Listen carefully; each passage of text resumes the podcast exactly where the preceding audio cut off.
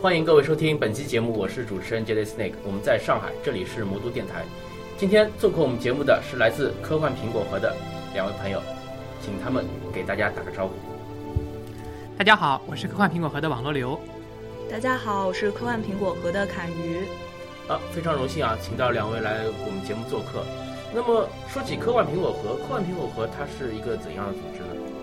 呃，我们是在二零零九年的十月份成立的。当时呢，是上海有四个高校的科幻协会，呃，想联合起来做上海高校幻想节这样一个活动。于是我们就去联系了上海科幻圈的统统领阶层的人物，也就是丁丁虫。他就说：“你们既然要做幻想节这个东西，那不如你们就顺带成立一个联盟吧。”这也是我一直多年以来的心愿。于是我们就成立了平过河。嗯，然后在零九年，基本上除了一零年没有办成的话，我们是坚持每年在上海做高校幻想节，期间也是有越来越多的高校科幻协会成立并且加入进来。到今年的话，现在上海已经有九个正式成立的高校幻想协会，呃，科幻协会了。啊，然后当时因为我们这个创建苹果核的人，除了丁丁虫以外，都是一群高校的学生，所以。说苹果核成立之初呢，就是以高校为主的。但是随着这一批成员渐渐长大、毕业之后呢，我们就想，呃，也应该去吸纳一些社会上已经毕业的科幻迷。于是我们就是从二零一三年的呃后半年开始做苹果派这样一个活动，呃，然后也捕捉到了一些已经毕业的科幻迷，就其中就包括了网络流 AI。当年我在大学里的时候，也在科幻协会呀，嗯，BBS 的科幻版上面混过。不过毕业以后算是脱离组织了，那么很多年并没有怎么参加过这些呃科幻团体的活动。所以是在二零一三年的时候，嗯，当时是上海书展的邀请了一位加拿大的科幻作家叫罗伯特索耶过来做活了两场活动。那么那个时候，上海地区的科幻迷借这个由头在一起，嗯，好好聚了一场。那么也在那个时候认识了苹果核的小伙伴们，然后觉得，嗯，这群呃科幻大家庭气氛非常好，是不是我也该回到大家庭来了？所以说，就从一三年底开始又加入了苹果核。那么，呃，从此以后，嗯，在这个圈子里面又活跃起来了。其实成立到现在走过来的话，这一段路也是相当的坎坷，因为当中好像一零年也有断档。嗯，是的。嗯，呃，那么。两位刚才说到有一个苹果派的活动，嗯，这苹果派是什怎么样一个活动呢？呃，苹果派的话，其实一开始的初衷是因为我一三年夏天去了一次北欧，呃，在那边的话也是和当地的科幻迷有交流，而发现他们基本上每个城市都有一个 pop meeting，就每个月的话，至少当地就是那个城市的科幻迷会聚在一起。聚一次会，当然他们是在酒吧里聚会的，然后就互相聊天啊，也不光聊科幻，就聊任何想聊的东西。反正基本上都是一些喜欢科幻、奇幻的人会过去。然后我就觉得，哎，这个好棒啊！那我们可以在上海也做嘛。然后当时就第一次是一三一三年的十月份，我们就是先组织了一次这样的，呃，一个真那那次真的是在一个。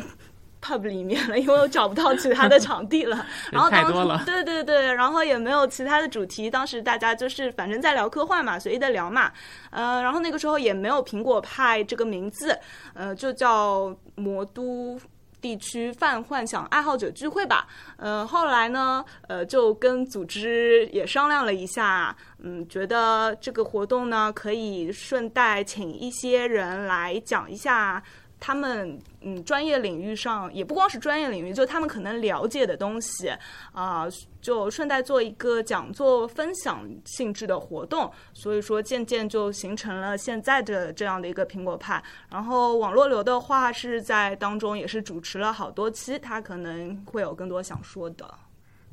应该说，科幻迷这个群体是一个很典型的一个亚文化的群体。那么，这个群体的人平常引。这个潜伏在人群当中，可能在身边不常能够碰到和自己兴趣相投的同好，但是一旦有机会的话，他们就会抱团聚在一起。那么就会把自己的这个气场互相碰撞，那么就会爆发出很大的能量。所以说，不管是呃当年美国黄金时代的科幻迷也好，还是说呃像凯宇去访问过的北欧的科幻迷也好，日本的科幻迷也好，还有我们中国的科幻迷，其实都是呃很很喜这种线下的聚会，都是这个科幻圈一个常规性质的活动。那么在国内的话，之前北京这方面的气氛会比较好，上海在大概七八年以前，曾经有一段时间也有过这项不定期的科幻迷的这个线下的聚会，但是后来没有能够维持下来。那么是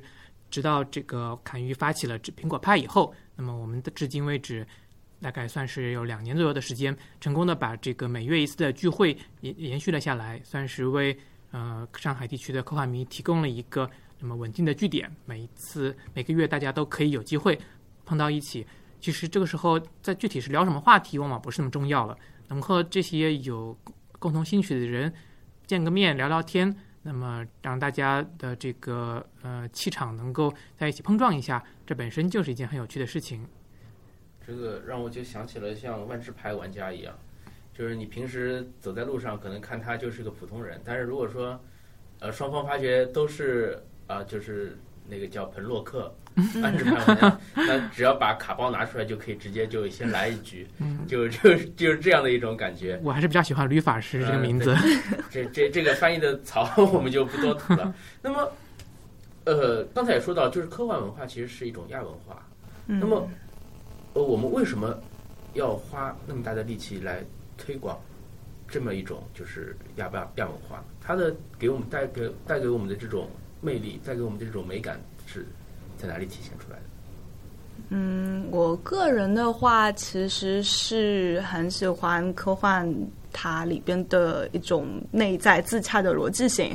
呃，因为它其实很多时候都是在讲一个 what if 的事情嘛。然后科幻小说就是要根据一个可能是很小或者是很大的一个与现实生活中呃不那么一样的一个点，然后通过一套它。自洽的逻辑去衍生出一个故事，呃，从此呢再去折射出呃我们现实社会中的一些问题啊，或者说是去推演出呃在这个小说当中的那个社会可能会出现的情况，然后就是这其中的逻辑是非常吸引我的。我想从这几个方面来讨论一下这个问题。首先，科幻最核心的词是幻想，那么它是一种关于想象力的文化。那么可以想见，我们人类已知的事物和我们能够触及的事物，这都是在一个很有限的空间里面。比如说，我们平时脚踏在大地上面，那么这个大地是我们能够触及到的空间。但是当我们抬头的时候，我们会想到我们不能触及到的那些星辰，那么他们会会是什么样的？那么包括像我们平时生活在我们周围这一群人当中，有时候我们会想象一下，会不会和另外的一群人、另外一群生物，他们生活在不同的环境当中，有着不同的这个呃社会组织结构，那么会有着不同的故事。也就是说，想象力应该算是人类的天性之一。那么从很这个文学开始以来，最早的文学、神话、传说，实际上就是关于想象力的文学。所以说，科幻也算是算是把想象力这样一个根本要素，把它发挥到了极致的这样一种文学形式。但是，同样，嗯，这个富有想象力的文学样式，其实不仅有不仅只有科幻，比如说这个以前有神话，那么我们现在有这个奇幻，会有其他有些其中可能科幻反而算是对于想象力来说受到了限制的一种想象力。那么实际上，嗯、我觉得正是因为受到了限制，所以说反而让科幻的想象力变得更有魅力。我想举这样一个例子：没有限制的想象力的文学，比如说奇幻文学，那么就好比说我们在天中空中飞翔，但是科幻的话，那么我们知道科幻的想象力它是有理性作为根基的，嗯，不一定是科学呃严谨的科学，但是一定是富有逻辑的理性。它有一个相对比较呃科学化的一个解释。对，是的。所以说，在科幻的这个想象力，我们可以理解想象成它就是在登山。我们先沿着理性的阶梯登到山顶，到了山顶的那一刻，这个时候到达了我们之前所不能到达的地方，这时候我们背后是有一级级坚实踏上的理性的阶梯，而面前是一一望无际的这个崭新的这个开阔的空间，而这部分两这前就理性和感性的这样两种的这个呃感触，在这个时候在山顶撞击，那么它带来的我是更加富有魅力的这么一种呃这样一个瞬间。呃，在科幻里面，我们往往把这样登上山顶之后，去呃一览无疑的这么一个瞬间，把它称之为是嗯惊异感，就是 sense of wonder。这个让我就想到了有很多这种科学家，他们在探索这种科学理论的时候，就是把自己在比喻为是在在登山，在翻越一座又一座的这种山峰。对，是的，应该说，但嗯、但是并不尽不是每个人都有能力像科学家那样去呃开创真正科学的前沿。但是呢，在幻想文学的领域的话，每个人都有可能去在阅读科幻故小说，去跟随这些科幻作家的思维当中，让自己能够达到这样的一种境界。对，但是我我想说的就是，有很多科学家，因为科学家毕竟自身自身也是有局限的，也是有一个呃，也是有一个顶在的，并并不是说所有的山峰他都能够攀越到。比如说像牛顿，他没有办法解释最初的历史哪里来，他只能说是上帝踢了一脚。然后爱因斯坦的话，他也是一直想找一个就是唯一的公式来证明就是宇宙中所有的这种定理，但是呃至少现在的这种理论科学都是证明他们其实是啊错误的，或者是走了走了一条不正确的道路，是这样的。那么有其实他们自己到最后也是用一些想象的东西来解释他们自己的一套科学的理论。虽然说呃很很大很大部分的基础是正确的，但是有的时候到了一个极限的时候就会产生谬误，就是这样。所以也有这种比喻，就是说呃有很多科学家他们在攀越一座又一座的山峰，但每次当他们攀到一个最高的山顶的时候，他们会发现有一批神学家已经在山顶上面等他们，向他们展示着微笑。就这样，就是很多科学理论，科学理论学家他到最后他只能用一些神学的解释来解解释为什么会是这样。就像宇宙大爆炸，它之前是怎么样的？那我们现在知道，我们可以探知的这个边界就是宇宙。那宇宙外面的到底是什么？那只能靠我们自己来想象。嗯，对于这一点，我还是想再呃回到刚才我那个比喻。嗯，那么同样是我们在空中俯瞰大地，是通过自己脚踏实地的一步一步攀登到了山顶，或者是我们这个呃坐飞机直接到了这个高度，其实这个感受还是会不一样的。所以说，这也是为什么同样是想象或者同样是探索未知的领域，科学家、科幻作家、奇幻作家、呃神学家，他们其实呃会有一些感受上会有一些微妙的不同。对，嗯，关于科幻文学的这个价值，我还想再补充一点。嗯，实际上，嗯，科幻文学应该说它是一种很具有现代性或者的文学文体。那么，文学从它的创始之之初，我们可以发现，这么多年来，故事是一个呃基本不变化不大的东西，以至于是说，我们有很多这个嗯、呃文学理论家，他们会研究从古至今人们写过的各种小说中的故事，他们的模板，那么会总结出来，可能从神话时代起，很多故事模板就已经被稳定下来了。会总结一条这种是英雄培养之路，大这样家是在、啊是的，这呃，比如说这个就像坎贝尔的神话学的理论，那么这一其实就说明了这么多年来，我们其实的生活方式其实没有发生太大变化，所以说在古代的那么几千年的历史里面，直到近代为止，所以说在这个样的社会里面，等于是我们在反复的不断的经历类似的事情，所以说我们才会讲述不断类似的故事。但是整个社会的演进，在工业革命以后的两三百年里面，因为科学的发展而带来极大的变化。那么，一个现代人的生活方式和古代的人生活方式，就因为科学的工业革命的发展变得完全不同了。而科幻小说也就是在这样的背景之下开始流行起来的。那么大家都知道，现代意义上的科幻小说，第一部科幻小说《弗兰肯斯坦》，玛丽雪莱的《弗兰肯斯坦》就正是在跟工业革命时期的。而这个呃，儒勒·凡尔纳、威尔斯这这两位科幻大师也是在这个工业革命的黄金时代，他们就把科幻小说的推广到了这广大读者当中。是的，嗯，好，包括像二战以后这个黄金时代科幻文学的发展，包像海因莱因、阿西莫夫、克拉克这一批人，他们也正是在嗯、相当于是这个呃新是呃二十世纪的这个科技革命的背景之下而诞生的。所以说，那么也可以认为，科幻文学它的社会背景就是说，每当有科技革命开始突破性的改变了人的生活方式的时候，那么科幻小说就开始流行，因为我在科幻小说当中，人们看到了、感受到了关于世界的变化。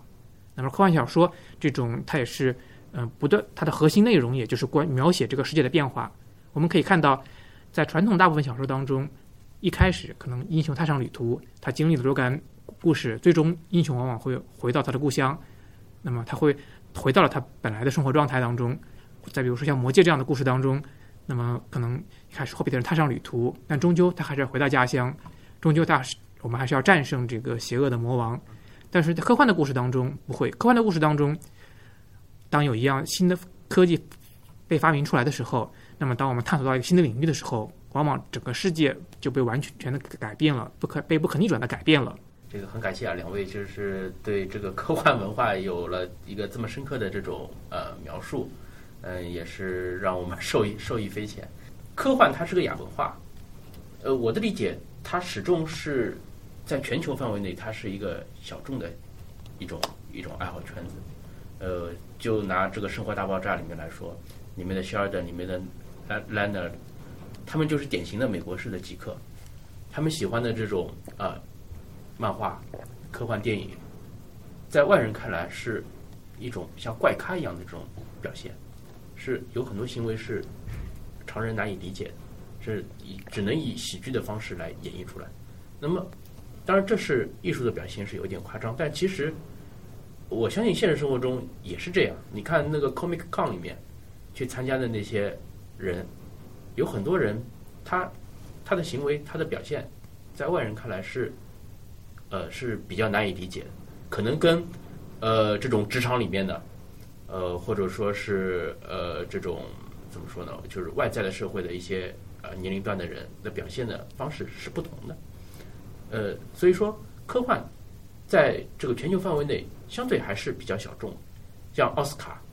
他很少给幻想类的电影最佳影片，但《指环王》拿过，这是这这是可以说是前无古人的，后无来者我不知道，但这这个总的总的来说，当时是一个时代的这种标志。两位看看这个在全球范围内，这种科幻这种小众现象，它是它为什么会这样产生？那么，呃，有什么好的这种推广的方法？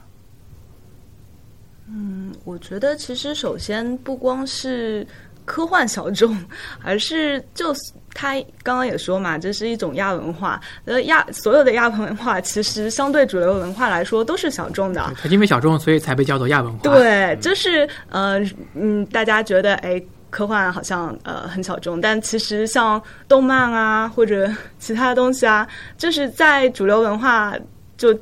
在那些所谓的加双引号的正常人看来，这些喜欢动漫啊的人也很奇怪。就就首先先先先平衡一下，不不光是科幻是这样子啊。对对对对对，我的嗯我的我的我的想法就是说，嗯它它是小众亚文化，但是每种亚文化是不一样的，嗯，它的推广方式也是也是不相同的。对，嗯我想从整个亚文化的一个特点来稍微聊一聊。实际上，应该说，所有的亚文化圈都会经会经历一个比较类似的发展过程。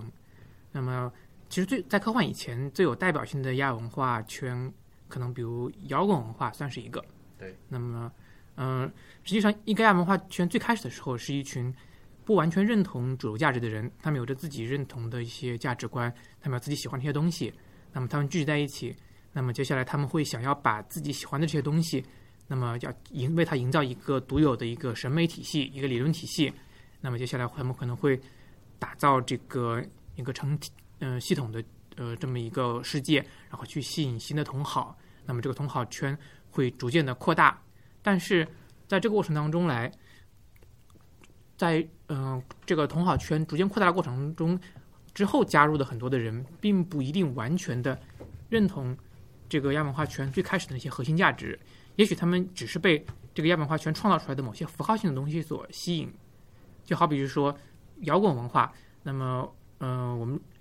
应该说摇滚文化在创这这个呃，它出刚出现的时候，毫无疑问是小众，它代代表了叛逆。对但是今天摇滚某种意义上，它已经成为一个是被主流文化吸收了的东西。那么甚至包括有很多这个呃自称是摇滚乐手的这个乐手和乐团，他们的风格实际上已经很偏向流行了。也就是说，摇滚中的某些元素已经被主流文化吸收了。连披头士都披头士的音乐已经是奥运会了嘛？对，是的，嗯，但仍然，然后还会有一些这个所谓的呃硬核的摇滚乐手乐迷，他们会觉得只有他们喜欢的东西才是真正的摇滚，他们觉得这个大众喜欢的那些摇滚其实只是伪摇滚。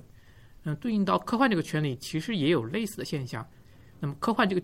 这个亚文化，它的很多元素已经成功的融入了主流文化，就比如说这个最近几年，嗯、毫无疑问，呃，各种超级英雄系的电影都是这个占据了票房的，可以说是很大一块儿。我印象当中，每最近几年科幻电影这一块儿，每一年的占了美北美票房的可能有三分之一，嗯，大概能到这样一个程度。漫威的那几部一直是很好，对是每年的都是票房都是排前的。是嗯，那么一方面有一些这个呃传统的科幻迷，或者说是这个所谓的硬核的科幻迷，他们会觉得这些漫威电影他们的科幻元素不够科幻，他们只是沾了一点科幻的边，披了一点科幻的皮。甚至有些会说你这个电影拍的跟漫画改编的力度很大，这个我是但是我不承认你 是是这样。嗯，但另一方面，我从站在主流文化的角度，毫无疑问，这是科幻元素对于主流文化的一种这个入侵，或者说是对、成功的去植入了主流文化。所以说，我觉得归根结底，当我们谈论科幻的时候，我们在谈论些什么？我们是在谈论作为一种文这传统意义上的这种呃严肃的文学文体的这种科幻，还是说讨论谈论作为一种文化的的科幻？是谈论嗯、这个科传传统科幻圈里面所这个奉行的一些核所谓的科幻核心价值观，还是说单纯只是作为娱乐性的科幻元素？那，你觉得推广的时候用怎样的角度会比较好一些？嗯，我觉得，我觉得啊，首先就是呃，科让科幻正常化。嗯，就怎么说呢？呃，像像之前你刚刚说，就像奥斯卡什么的颁给幻想类电影，就只颁给过《魔戒》嘛。然后像诺贝尔的话，就也也有好几个诺贝尔奖的得主，他们是写科幻的。就比如说，呃，瑞典有位作家叫哈里马丁松，他写的一部科幻史诗叫《阿尼阿拉号》，那个是他拿诺奖非常重要的一部作品。那个就是那部作品完全就是讲人类坐上那个世代飞船，然后在宇宙中航行的一个史诗作品。它完全就是你可以把它归类到科幻，但是呃。怎么说啊？诺奖评委可能并不会把它作为科幻看。然后像多里斯莱辛的话，他也写了很多科幻。呃，去年在那个美国图书奖的呃一个颁奖仪式上，就是呃 Azula Le Guin 也是一位非常有名的科幻奇幻作家，一位女作家。她其实在她的演讲当中就有去提到说，啊、主流文学界其实一直都在害怕，呃，就是幻想小说当中出现魔法呀、龙啊什么之类的。他们一直就是虽然肯定他这些幻想作品的文学性，但是一直试图去忽略那些东西。其实是因为他们心里比较恐惧。我忘记他原话是怎么说了，反正他他那篇演讲词看得非常的热血沸腾，你 还记得吗？嗯细节不太记得了。对对对，反正就是就是就是那种感觉啦，就是所以我个人觉得，呃，当当这些嗯，其实是呃，怎么说呢？他们他们是科科幻的、奇幻的呃爱好者，呃，并且在这方面做出实践，并且是在主流的文化当中去取得肯定的时候，他们就有这个话语权去替科幻、奇幻讲话。嗯我想还是是从刚才我提到这个摇滚圈的比喻来。那么我们知道，在这个音乐，呃，应该说对于一般大众来说，音音音乐能不能打动自己，最重要的还是所谓的旋律。对，那这应该说几乎是所有的音乐的共同点。但是呢，不同类型的音乐，其实在旋律以外，他们会有这其他一些自己追求的东西。比如说这个呃摇滚圈里面呃唱这个死亡金属的，他们会说我要有我他要我我的核心是黑嗓。比如说这个后摇圈里面，我会说我我要推音墙。嗯，那么这些东西在圈内来说，可能是一群爱好者他们所很认同的一个评价标准，对就是他们最能享受这种类型的音乐的一个要素对。但是呢，对于一般大众来说，可能他对他们来说就不太能够抓到这种。嗯，所谓亚文化圈内部的核心价值，他们可能更加能欣赏的，而是像这个旋律这种每个人都比较容易感受到的东西。同样，对于科幻也是，科幻这么多年来，作为这个文体，它已经建立起了它的一些核呃核心的价值和审美体系。那么，其中有一部分是普通的观众读者也比较能够容易感受到的。那么，就比如说我们在科幻电影上看到那些，就比如说这个我们在《三体》当中读到的那些。但是，其实也有一部分可能是我们需要比嗯、比较对科幻这个文文体有着比较深入的了解之后，才能够呃感受到。也就是说，有一部分科幻审美它是有一定的门槛的。我想，我应该同时承认这两方面的存在。一方面，对大多数人来说，他们最想要的肯定还是单纯做具有娱乐性，可以作为休闲的那样一种类型的这个文艺，不管是这个小说也好，还是电影也好，或漫画也好，或者其他的文亚这个文化种文体种类也好。但另外一方面，那么除了嗯、呃可以无门槛的感受到那些科幻的最基础的魅力之外，嗯、我我们就比如说这个任何人一个人去观众去看《星球大战》，他都会可能都会觉得这个呃里面的它呃宇宙飞船战斗的场面很精彩，对。这个光拼光剑的这个呃场面这个很激烈，嗯。那么这部分可能嗯就是科幻当中比较没有门槛的魅力，但是嗯、呃科幻当中那些也有有一定门槛的这些具有审呃审美价值的这些东西，那么我们其实也应该建立一个渠道，能够让读者也好，这个影迷也好，他们能够慢慢的感受到。我想这样呃，同时满足这两部分人的需求，这样应该是一个比较健康的推广的方式。嗯，所以我听下来，你觉得就是漫威的这种方式其实还是不错的，对，我想首先他把因为因为我觉得他他把你刚才说的那两块基本上都涵盖进去了，因为它既有绚丽的这个场面，嗯，它整个里边也有它一套的科幻体系的一一套一套承接，对是的，对吧？而且嗯，尽尽管很多人会觉得漫威电影比起比如说这个它的很多漫画的原著来说，在故事的深度上面有所下降，但是其实我们可以认为，就是为大多数影迷打开了一扇门。那么大家进入这扇门以后，那么完全可以根据自己的兴趣，再往不同的方向去探索科幻的魅力。实际上，在科幻圈内部也是一直很认同的。比如说，今年的雨果奖的这个呃最佳媒体类作品，就是给了《银河护卫队》。因为它去年的票房好像是好像是最高的，嗯，不仅仅是票房，我想《银河护卫队》这部电影，它其实也是很典型的。这部电影当中有像漫威超级英雄呃电影中所那些所共同的娱乐元素对，但另一方面，这部电影中它也有很多属于属于这个传统的科呃黄金年代科幻的那些审美的要素在里头。包括还有八十年代那些美国的流行歌曲。对，是的，嗯，也就是说，归根结底，科幻不应该自救于人民，应该让自己打入到大众人民群众当中去，要走这个我们科幻的群众路线。嗯，我我没有想到他居然是给了《银河护卫队》。嗯，其实去年还有部相当成功的科幻电影是那个《星际穿越》。对，是。对，两位觉得这两部电影做一个比较的话，你觉得哪哪一个对科幻文化的推广是起到更大更加大的作用？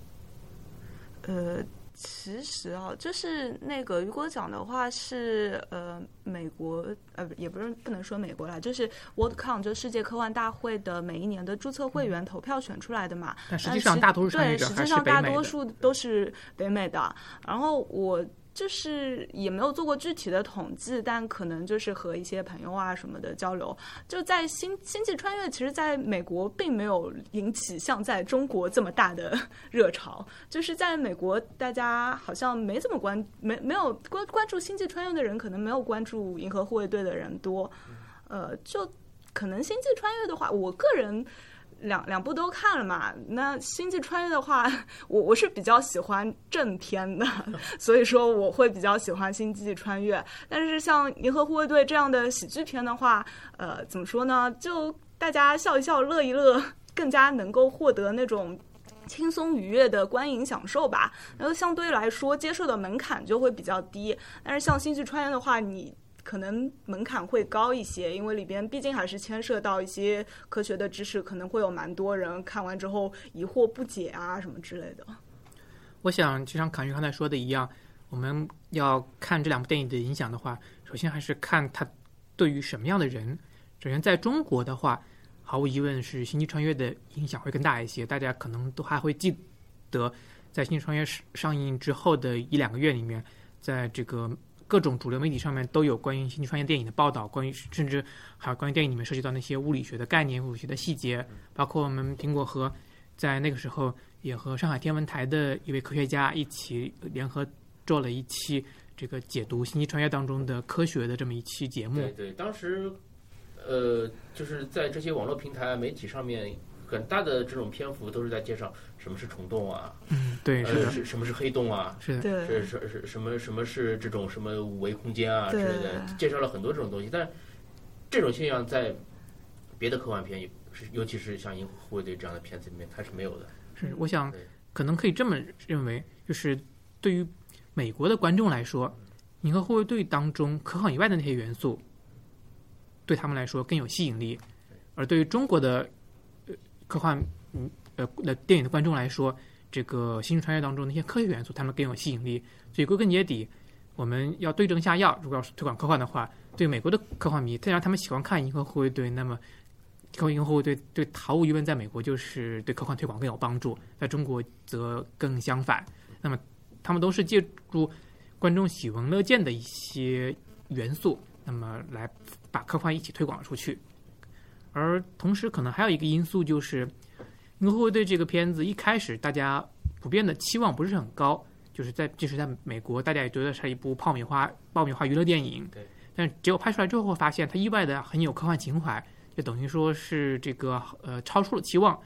那相对于诺兰以他的地位来说，特别是他拍过像这个蝙蝠侠系列，还有这个呃。Inception，盗梦空间这样成功的科幻电影，就是大家对它的期望毫无疑问会会更高一些。那么拍出来的《星际穿越》，尽管说也很不错，但是有一部分人会觉得似乎还没有达到自己期望中诺亚应该有的水平。所以在这样两项比较之下，可能也是银河护卫队在这个得分上会更加高一些。对，在北美嗯评分得分更高的一个原因。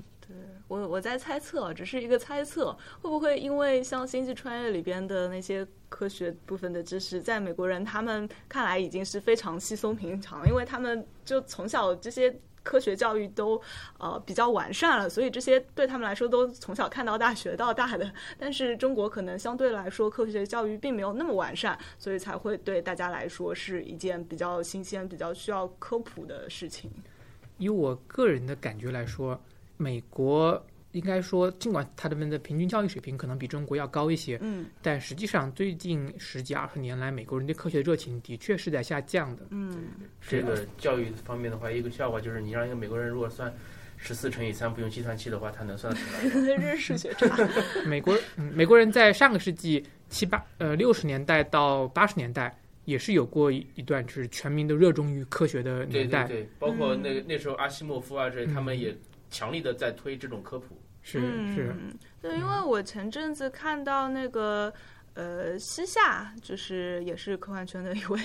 大大嘛，他分享了一个美国的科学教育的教材，然后里边就是各种拿科幻小说作为 教材，然后从这些科幻小说的文本当中去问一些科学的问题，让大家来解答，然后就感觉哇，好酷炫啊！怎么怎么怎么教材里都是这样的？前嗯，之前我也提过，科幻是本身它是一个关于变化的文体。那么美国社会来说，嗯、最近二十年来说，没有上个世纪，呃，二战以后那段时间，科技带给社会的变革来的那么剧烈。所以说，最近二十年，美国人对科学的本身的兴趣的确是在下降中。但反过来，嗯中国，中国其实很多这个呃社会上的现象都是落后于美国，可能有那么呃几十年，可能不止，会更多，可能三十到五十年的时间。所以现在中国社会的这个呃整个的气氛，其实就很像是美国二战以后那二三十年的时间的气氛，就是这个处在一个上升期，，是的，整个社会在上升期，然后在不断的变革，每天有很多新东西出现，在这个时候，嗯，在这个样的这个大背景氛围下面，的确人们会对科学、对于科幻会更感兴趣一些。也就是我们也说到了，就是呃，国内的这个科幻的一个状况跟国外还是相对有一些呃区别的。嗯，那这个我们时间关系啊，那个可以放在下次再详细的说。那我们今天时间也差不多了，呃，再次感谢两位。谢谢大家。谢谢。那我们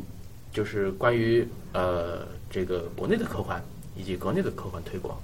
还有就是我们呃这个科幻苹果核的一些发展，我们就是在下次再详细的跟大家说，好吧？好，谢谢。好的，大家下次见。啊